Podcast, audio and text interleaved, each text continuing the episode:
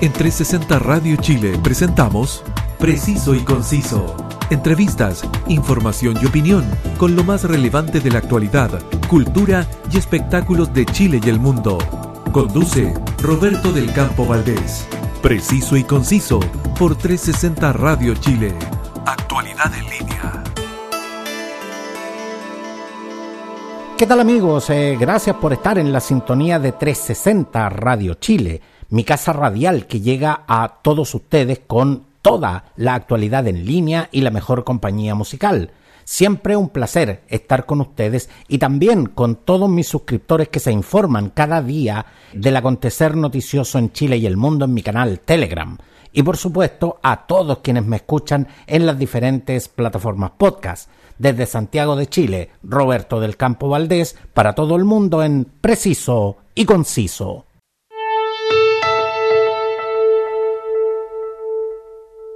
Hoy tengo el privilegio de recibir a un amigo, abogado, especialista en ciberseguridad, higiene y cultura digital, además de litigios complejos de la firma Ciberlegal. Al teléfono, Juan Pablo López. Un abrazo, Juan Pablo, y gracias por siempre hacerte el tiempo para venir a conversar aquí al preciso y conciso.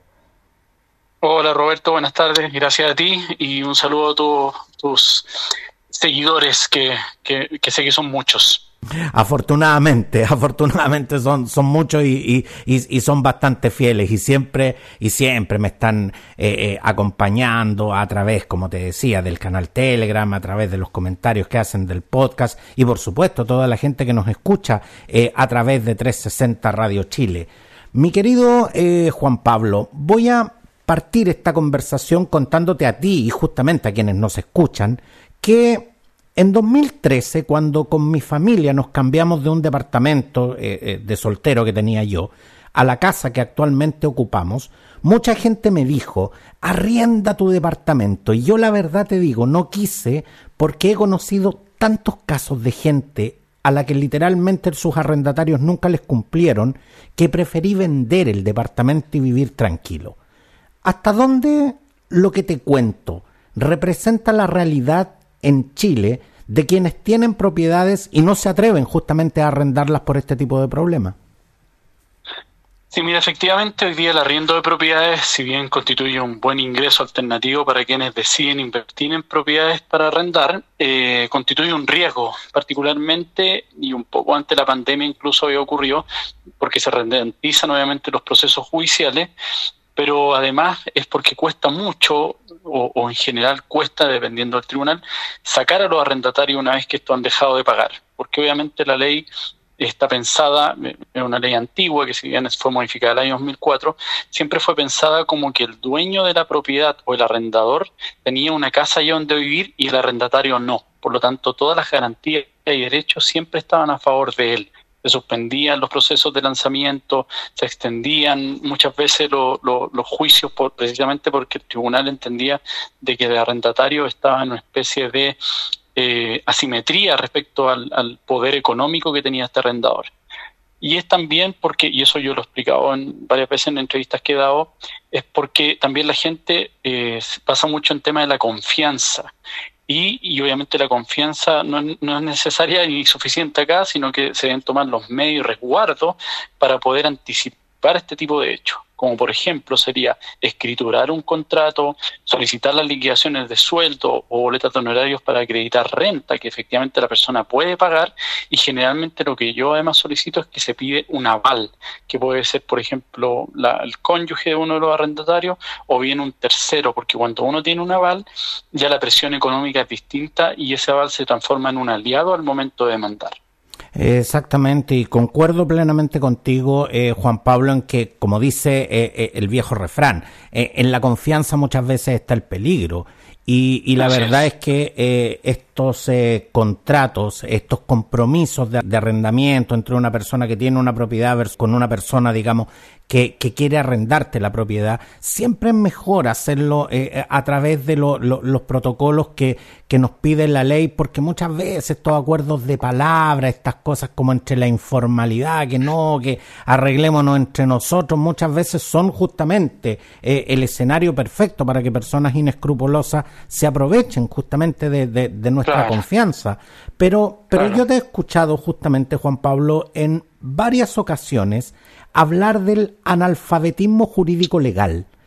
¿Hasta dónde los chilenos conocemos nuestros derechos y las herramientas legales que tenemos para defendernos de quienes se quieren aprovechar eh, de nuestra necesidad de arrendar una propiedad, por ejemplo? Claro, e, eso es efectivo, yo, yo así lo denomino porque la gente sabe que tiene un problema, pero no sabe cómo solucionarlo ni sabe dónde tiene que concurrir. Y de hecho muchas veces tiene que contratar un abogado para que el abogado le diga primero cuál es el problema que tiene. Y es un problema cultural que existe en Chile, porque obviamente la gente, que yo también lo he dicho, cuando el arrendatario deja pagarle ya la segunda renta, eh, hay que empezar a ser un poco más proactivo y no esperar a que su y pasen 10 o 12 meses sin que pague, porque obviamente se hace más difícil cobrar. Entonces la gente dice, es que ella me dijo que me iba a pagar y yo le dije que se fuera y le mandé una carta y no se ha ido pero claro, ahí la forma y la fórmula en realidad es judicial, legalizar el tema, judicializarlo y llevar adelante el proceso, porque si, como te digo, dejó de pagar dos rentas, es difícil que una vez que se acumulen 10 las pague. Entonces, como dices tú, en el alfabetismo legal o jurídico, eh, efectivo en todo orden de cosas. Lo vimos también a propósito de la pandemia con el cobro de las pensiones alimenticias, las retenciones a través de la FP, que hubo mucho problema, la gente ni siquiera tenía una clave única, que hoy día es vital para hacer cualquier tipo de trámite. Eh, y pasa eso, entonces la confianza que está puesta muchas veces los profesionales tampoco somos incapaces, y yo por eso trato de ser lo más didáctico y pedagógico posible con la gente en general cuando hablo con mis clientes, de que tiene derecho y tiene que saber cómo ejercerlos. No basta con tenerlos, sino que hay que ejercerlos y demostrarlo. Pero efectivo lo que dices tú, hoy en Chile hay un analfabetismo, legal o jurídico en general. Y eso es claramente porque en general, claro, siempre, siempre descansamos en que son los abogados los que resuelven este, este, este, tipo de litigio y en general, claro, uno, uno debiera también interiorizarse eh, con respecto a lo que es el Código Civil y lo, lo, lo que eh, lo que son las materias legales que podrían justamente eh, ayudarnos a resolver esto, este tipo mm. de problemas.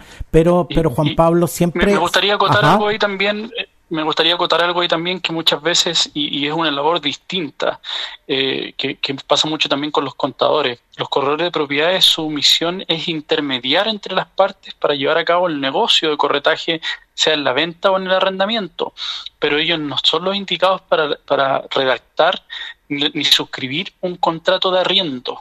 Y muchas veces es el problema que tiene la gente, porque si bien a mí me llega gente que tiene los contratos escriturados, tienen muchas falencias. Y es porque no pasó por las manos de un abogado, sino que lo hizo un, corredor de propiedad. Y ellos también entienden, el cliente, el arrendador, de que si el corredor le decía que lo podía hacer, era el profesional idóneo, pero en este caso es el abogado el que tiene que realizar aquello. Sale un poco más caro, pero al, final del día o, o, a, lo largo del, proceso se, se, ahorra uno mucho malos ratos.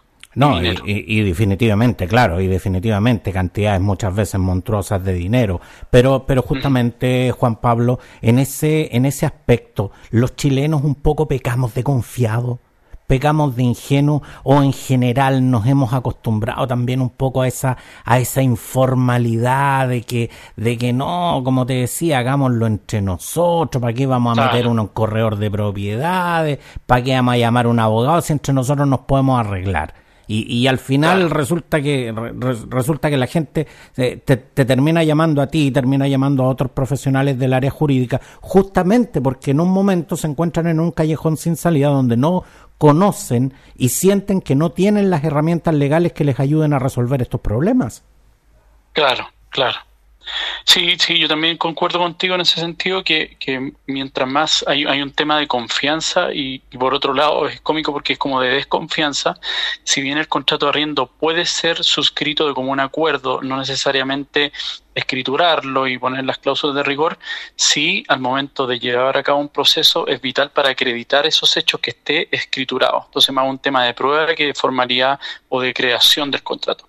Pero como dices tú, ahí está el tema de la confianza. Y hoy día además estamos en una sociedad en donde mucha gente sin escrúpulo y sin moralidad miente. Incluso yo he visto casos en donde han pagado efectivamente seis meses, un año de manera anticipada para generar esta confianza, pero cuando se acaban los seis meses o el año de que pagaron, siguen viviendo dos años gratis porque no, no pagan nunca más.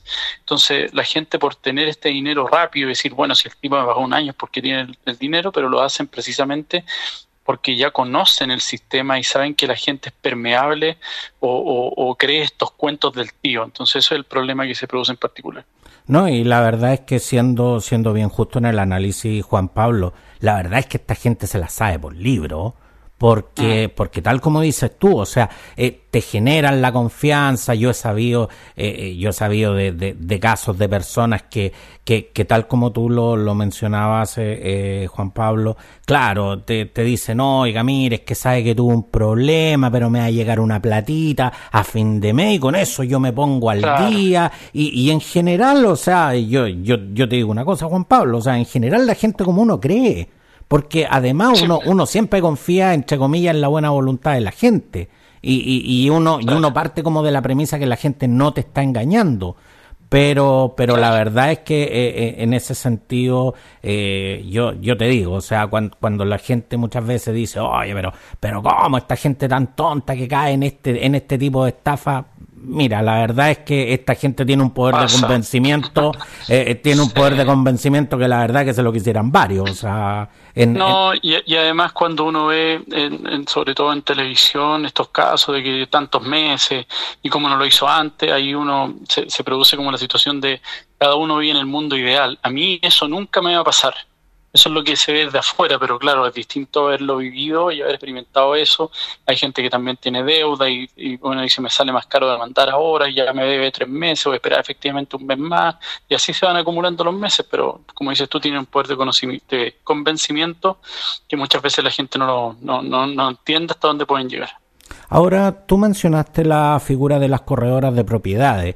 Eh, yo conozco eh, muchas personas que han preferido eh, arrendar eh, o vender incluso eh, sus propiedades a través a través de estas de estas firmas a través de estas organizaciones qué tan seguro es justamente arrendar a través de los corredores de propiedades en pos de hacer un arriendo directamente con, con la persona involucrada, Juan Pablo?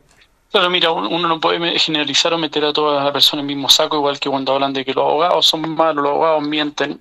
hay corredores buenos que efectivamente son profesionales, que, además cuentan con apoyo jurídico y trabajan en conjunto con abogados. Yo de hecho trabajo con, varias corredoras que, que me envían y me derivan a mí a los clientes y eso es lo adecuado, pero si tú vas a hacer derechamente o directamente, va a redactar el contrato, el correo de propiedad, ahí es donde yo pongo los peros, porque siempre hay cláusulas que quedan mal redactadas o cláusulas que falta insertar. Entonces, yo no lo recomiendo, insisto, si el corredor dice yo lo voy a hacer, es preferible que uno consiga como arrendador, sobre todo, como arrendatario también, si lo, hay, hay, el tema es para lado y lado, pero sobre todo como arrendador, eh, gastar eh, un poco en, la redacción o la revisión al menos de un contrato para poder estar tranquilo de que lo que voy a firmar va a poder ser cobrado y ejecutado en, el momento que se requiera. Entonces, ahí es distinto, porque además el arrendatario va a ver que, el arrendador tiene abogado, que lo revisaron el contrato y va a pensar un poco más en, dejar efectivamente de realizar los pagos. Juan Pablo, pero cuando tú señalas de que eh, los contratos eh, que, realizan las corredoras de propiedades debieran eh, redactados por un abogado o al menos debieran estar revisados por personas con, mínimos conocimientos legales. uno, uno como consumidor puede exigir eso. Claro, o sea, yo lo, que le digo a los clientes, hoy día de hecho me llamó una señora y me dijo lo mismo, ella me dijo, te necesito comprar una propiedad, en caso de una compra, y la corredora va a hacer los estudios de los títulos. Le dije, eso no, no puede hacer ella porque es un tema legal. Entonces usted tiene que gastar tanto en honorarios para hacerlo y me dijo, sabe que yo prefiero que lo haga la corredora. Pero lo que pasa ahí, y al igual que en el arrendatario, en el arrendamiento uno se compra un juicio, porque es distinto, es como si yo revisara un balance contable. Puedo tener algún conocimiento de algún curso que hice, pero no voy a ver el detalle, no tengo los mismos lentes que tiene un contador o un auditor para revisar eso. Acá pasa lo mismo eh, colocan las cláusulas usuales o estilo, la renta, la duración del contrato. De hecho, me, ha tocado revisar contratos en que las cláusulas son contradictorias entre sí. Entonces, eso efectivamente pasa. Yo creo que la gente tiene que exigir que si el corredor no tiene un abogado propio que recibe el contrato, debiera invertir, y es una inversión realmente, en pagarle a un abogado para que lo revise y así queda tranquilo. No, definitivamente. Eh, a veces eh, es mejor invertir en, en, este tipo eh, en este tipo de servicios y, no encontrarnos con sorpresas tanto o más desagradables que, que estas, digamos, al, al, momento de suscribir un contrato de arriendo. Juan Pablo, un tema que no ha sido menor en el, en el último tiempo es eh, la ocupación ilegal de, de inmuebles como departamentos o, casa, y el caso más bullado en los medios que fue el denominado edificio sin ley de la, de la cisterna. ¿Cómo, ¿Cómo se desaloja de manera legal a un ocupante sin tener que llegar a ejercer la violencia física y por, y, y, por consiguiente no exponerme yo y, que no se exponga la gente para, para tratar de desalojar a personas cada vez más violentas que, que hacen esto? Claro, mira, ahí hay dos cosas. Efectivamente, cuando alguien ingresa a una propiedad, eh, se está cometiendo un delito que es el delito de usurpación, pero muchas veces, y eso lo he visto ahora mucho más recurrente, eh, incluso tienen contratos falsos de arriendo. Entonces, cuando la persona que es dueña de la propiedad hace la, denuncia en carabinero llega a carabinero, ellos exhiben un contrato de arriendo que el funcionario de carabinero no va a discutir en ese momento si es real o falso. Eh, que muchas veces ni siquiera está suscrito obviamente por el, por el dueño de la casa, sino que es Juanito Pérez que le arrienda a esta persona por el plazo de un año y que se efectúa el pago. Entonces eso nos lleva, nos mueve ya al juicio civil. Y ese juicio civil es un, juicio sumario, que es de tramitación más o menos rápida, que se, se denomina por comodato precario, tenencia precario que es cuando una persona posee un inmueble por mera tolerancia o ignorancia del dueño. Entonces, lo que se hace acá es que se invoca que yo soy el dueño de la propiedad a través de los certificados de dominio vigentes de la propiedad y que esta persona no tiene título alguno para, para, para poder estar usándolo. Obviamente van a exhibir ellos el contrato de arriendo falso suscrito por un tercero, pero este contrato de arriendo, de acuerdo a la ley, es inoponible el verdadero dueño. Entonces lo que hace el tribunal en definitiva es que falla a favor del propietario y ordena la entrega del inmueble que incluso puede llegar a ser efectuado eh, a través de un lanzamiento con fuerza pública. Esto puede durar dependiendo del tribunal, pues son todos los tribunales distintos, un periodo de tres meses a seis meses y después el cumplimiento, que este lanzamiento puede durar dos a tres meses más. Los costos aquí involucrados, generalmente en notificaciones son unos 400 mil pesos y el lanzamiento con fuerza pública es caro porque el receptor judicial que, que lo hace con fuerza pública tiene que ir con pionetas porque es como una verdadera mudanza. Sacan todas las cosas de la propiedad y las dejan en la calle. Entonces ahí estamos hablando aproximadamente en costos solamente 900 mil pesos. Y que, y que esos costos lamentablemente los tiene que asumir el, el dueño de la propiedad. Claro, porque si bien son costas procesales que son cargadas al, al comodato, generalmente estos tipos no tienen nada a nombre de ellos, entonces esa sentencia civil o, de cobro de peso uno la termina como colgando nomás, como un trofeo, pero no, no es ejecutable. No, y, y, y, tú, no sé, tú nos dices, Juan Pablo, de que Claro, hay, hay, hay personas que utilizan sofisticados métodos para, para ocupar ilegalmente un inmueble, pero, pero justamente también hemos visto casos que, que, francamente rayan en lo insólito, porque eh, hay, hay personas que sabiendo que están ocupando ilegalmente eh, una propiedad, lisa y llanamente dicen, bueno, vengan a sacarme, pero yo la verdad es que, es que es que no me pienso mover de aquí, no tengo donde vivir y en definitiva, bueno, si usted quiere, vaya a la justicia. Entonces la verdad es que eh, siempre tenemos eh, esa sensación, Juan Pablo, de que, de, que en definitiva la ley nunca nos protege a nosotros. La, la ley, digamos las cosas como son, la ley parece ser un traje a la medida para los sinvergüenza. Claro, en ese sentido hoy día está eh, a punto de ser publicada y promulgada la ley en el caso de los arriendos, que es la ley Devuélveme la casa, que la denominaron, que precisamente lo que, lo que realiza es un trámite más rápido que se parte a través de una medida precautoria que se solicita la entrega de la casa de, de inmediato. Entonces ahí, después de que se entrega la casa en última instancia, se empieza recién a tramitar el juicio de cobro de renta pero la gente por lo menos recupera el día uno la propiedad. En la legislación actual, en la ley actual, que es la ley 18.101, eh, ambas cosas se tramitan en conjunto y la sentencia es una sola y es al final del proceso que recién se otorga la, el, lanzamiento, la evolución de la propiedad. Entonces eso eso puede durar, como te digo, entre seis meses, nueve meses, incluso un año, dependiendo del tribunal. Claro, y, mientras, y mientras tanto la persona que está en el, en el lugar hace lo que quiere con la propiedad. Claro, claro, claro. Ese es el problema, que, generalmente y además se van el último día porque saben, van a preguntar a carabineros que en unidades de trámites judiciales que que además lo saben, se lo saben por libro estos tipos, van a preguntar y les dicen, sí, su lanzamiento está, está, eh, programado para el primero de mayo, primero de junio. Y entonces los tipos se van el día antes. Entonces esperan hasta el último momento para, además no los sacan con la fuerza pública. Ahora, el 8 de abril justamente se despachó a ley por la Cámara de Diputados el proyecto al que tú haces mención, que es el proyecto denominado Devuélveme mi casa, que, que, justamente viene a modificar el Código de Procedimiento Civil y la Ley 18.101, que, que busca proteger eh, a los dueños de los inmuebles que cuentan con arrendatarios morosos haciendo, haciendo definitivamente más fáciles los cobros y, agilizando los procedimientos en favor de los propietarios. Se dijo, eh, Juan Pablo, que esta ley entraría en vigencia ese mismo día. ¿Pueden hoy, 19 de mayo de 2022, quienes se encuentran en esta situación hacer uso de esta ley? Yo tengo entendido, de hecho lo revisé ayer por lo mismo, que aún no ha sido promulgada la ley. Eso se señaló el 8 de abril, salió despacho trámite que está, entre comillas, en poder del presidente. La promulgación y la publicación que a la fecha no se ha realizado. Por lo tanto, eh, podemos decirle eh, eh, fehacientemente a la gente que nos escucha que esta ley aún no entra en vigencia. Así es, tiene que ser publicada y promulgada en el diario oficial para que entre en vigencia y eso pasaría a la modificación al margen de la ley 18.101.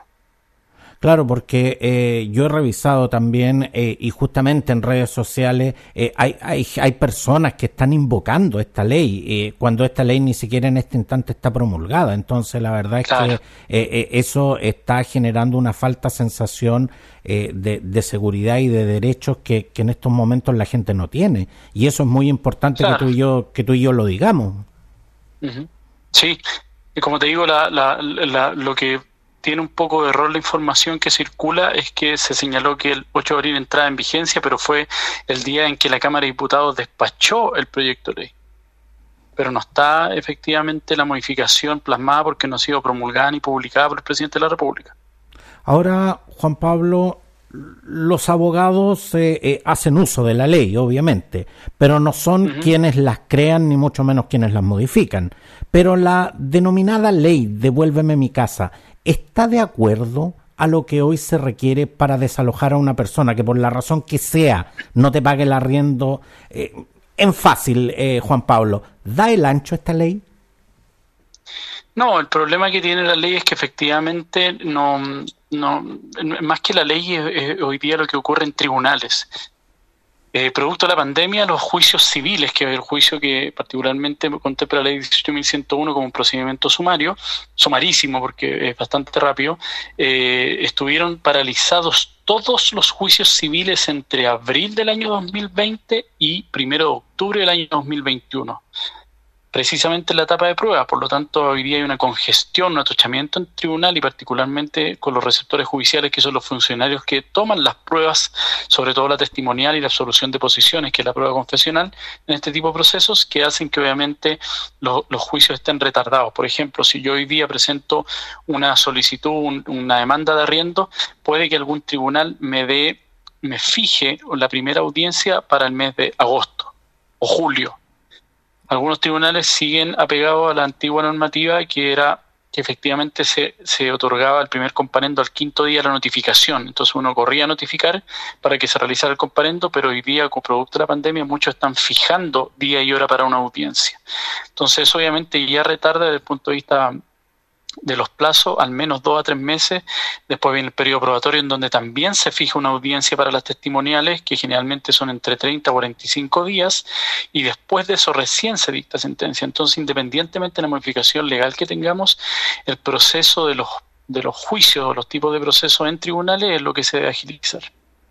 Juan Pablo, como te dije al principio, a ti y a quienes eh, eh, nos están escuchando, es que de verdad yo he conocido muchos casos de gente que arrendó sus propiedades y los arrendatarios nunca les pagaron e incluso dejaron cuentas eh, de servicios básicos impagas por varios meses, incluso hasta, hasta por un año, y, hasta daños en, en, la, en la infraestructura. Eh, muchas de estas personas prefirieron asumir todos los costos con tal de que les desocuparan su propiedad. Con, con la nueva ley, ¿qué penas arriesgan quienes cometen eh, estas faltas? Mira, más bien que referente a la nueva ley de devuélveme la casa, me preguntas tú. Ajá. Eh, más bien lo que contemple la mayor lo importante, como te digo, del proyecto es que parte con una medida precautoria en donde yo lo primero que requiero antes de comenzar el juicio es que me restituyan la casa de manera, de manera abreviada y anticipada. Eso a través de un procedimiento monitorio en donde en plazo de 10 días contado desde la resolución que así lo autoriza, que no obviamente tiene que estar firme o ejecutoriada, con auxilio de la fuerza pública, en caso de ser necesario, me entregan o me devuelven la propiedad.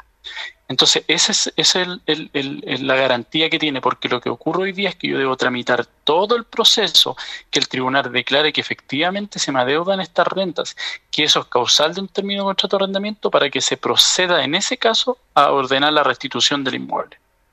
Juan Pablo, pero, pero de verdad, o sea, eh, eh, yo, yo como te digo, yo he conocido casos dramáticos y, y la verdad es que esto eh, raya en, en, todo lo que pudiéramos eh, decir la ética, la moral y, y de verdad que eh, eh esto yo, para, para, para, mi gusto, esto, esto de Frentón es un delito.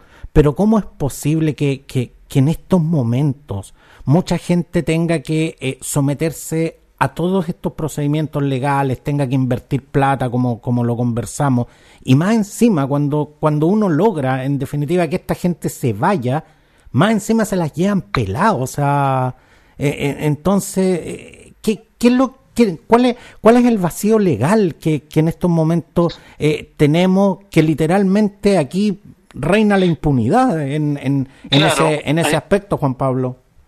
Ahí por eso yo creo que uno tiene que ser más proactivo desde el punto de vista de lo que hablábamos en un comienzo de cómo elegir a mi arrendatario de qué garantías le pido. Yo, por ejemplo, en algunos contratos incluso hemos pedido que se dejen cheques en, en, custodia, en notaría, y son retirados todos los días, cinco de cada mes. Y si el tipo no paga, yo por lo menos tengo un arma que es el cobro del cheque, que también obviamente es un juicio, pero al menos tengo una herramienta más como presionarlo y un aval. Por, porque en cualquier caso voy a tener que llevar a cabo el procedimiento, pero por lo menos voy a tener patrimonio donde ejecutar esa deuda como dices tú, el sistema al final del día pareciera estar creado o formulado para los arrendatarios morosos o para los sinvergüenza en general, como les llama la gente en redes sociales. Pero es difícil hoy día en la sociedad en que tenemos y la que estamos y en el estado en cual se encuentra el Poder Judicial, sobre todo los tribunales civiles, de que esto puede ser más rápido. Entonces, por eso las garantías las tiene que, o las medidas, lamentablemente, tiene que tomar la ex ante al momento de suscribir el contrato de arriendo. Si el tipo no tiene el monto para poder pagar el arriendo y no ofrece la garantía, probablemente va a ser un arrendatario incumplidor. Entonces la gente no ve eso y no proyecta lo que podría pasar. No, y la verdad es que en estos tiempos, como, como nos acaba de, de, eh, de mencionar Juan Pablo, la verdad es que es mejor ponerse en el peor de los casos, es mejor sí. eh, eh, ponerse eh, en todos los escenarios posibles, valide los contratos con un abogado, eh, re, eh, recabe todos los antecedentes que en definitiva pueda eh, eh, usted conseguir antes de antes de suscribir un contrato con una persona que al final del día puede causarle ver, verdaderos dolores de cabeza y un verdadero drama humano definitivamente. Juan Pablo López, abogado de la firma Ciberlegal, gracias por venir a conversar siempre con todos nosotros y para mí siempre un placer recibirte en, en Preciso y Conciso. Muchas gracias, eh, Juan Pablo. No, gracias a ti, Roberto. Un abrazo grande y un abrazo y saludo a todos tus auditores. Que esté muy bien.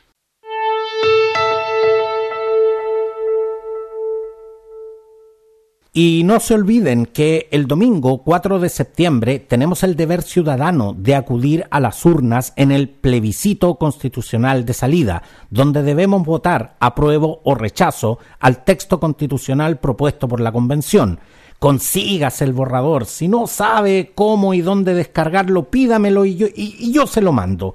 Léalo, coméntelo en su casa, con su familia, en su círculo cercano. si no entiende algo, pregunte, que aquí, que aquí la verdad que nadie es experto y entre todos nos ayudamos a entender, pero no se reste de este hito histórico para nuestro querido Chile. Vote como usted quiera, pero hágalo en conciencia y bien informado.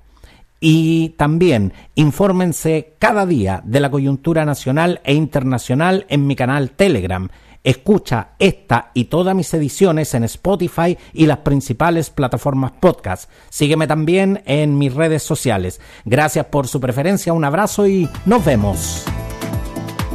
En 360 Radio Chile, esto fue Preciso y Conciso. Entrevistas, información y opinión con lo más relevante de la actualidad, cultura y espectáculos de Chile y el mundo, junto a Roberto del Campo Valdés. Preciso y conciso por 360 Radio Chile.